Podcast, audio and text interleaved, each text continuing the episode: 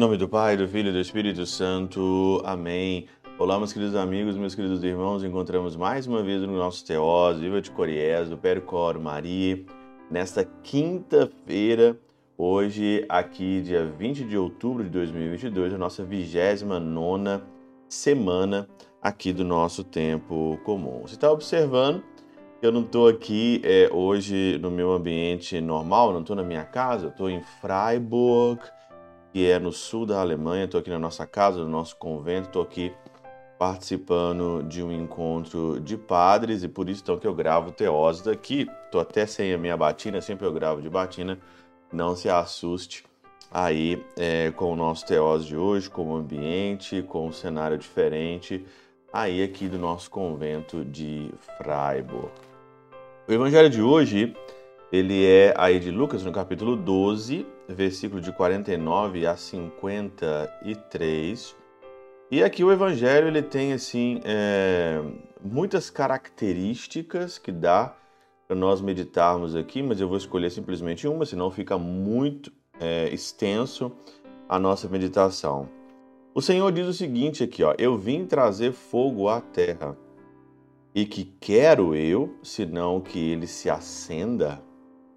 Eu tenho de receber um batismo e quão grande é a minha ansiedade até que ele se conclua.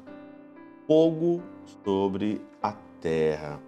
Para iluminar a nossa reflexão, Santo Ambrósio, aqui na Catena Áurea, diz o seguinte: que ó, tamanha é a consideração do Senhor por nós que ele dá testemunho de seu desejo de infundir em nós a devoção. E essa devoção, ela é infundida no nosso coração, na nossa vida, através do Espírito Santo de Deus.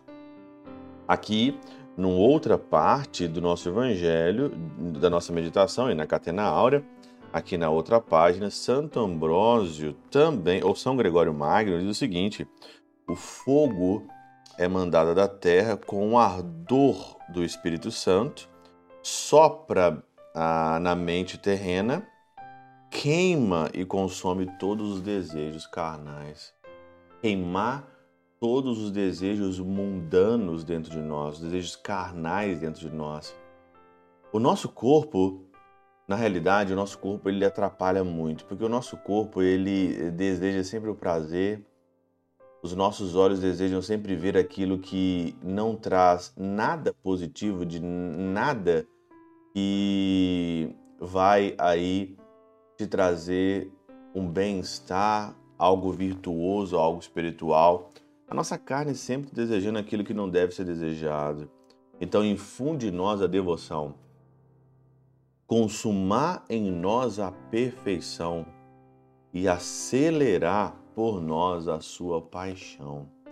Daí é que segue, né?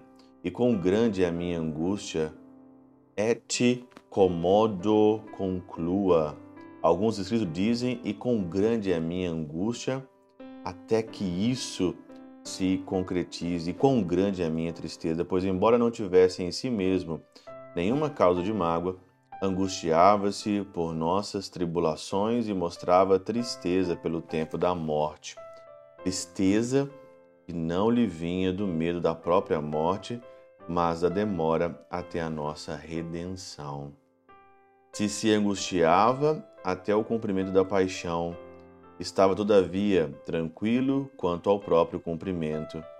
Feriu a condição de afeto corporal e não o medo da morte, pois havendo recebido o corpo, devia sofrer tudo o que é próprio do corpo, a fome, a sede, a angústia e a tristeza.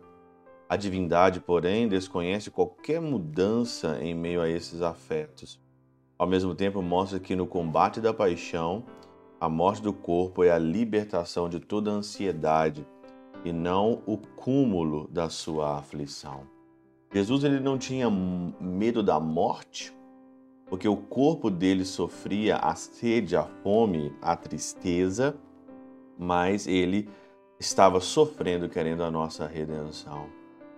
E aí então, você olha para você, você olha para a tua vida, você também aqui no corpo que nós temos, nós estamos lutando para que esse fogo do Espírito Santo queime em nós aquilo que é mundano, aquilo que é terreno, aquilo que cada vez mais nos, afasta da, nos afasta da eternidade, e nós estamos lutando por aquilo que é eterno, por aquilo que não passa, por aquilo que é sempre e sempre será o nosso, a nossa meta, o nosso telos, que é aqui a eternidade. Nós estamos lutando de fato para isso. Você está lutando para isso, para esse fogo, ou você está deixando o fogo se apagar, apagar em você?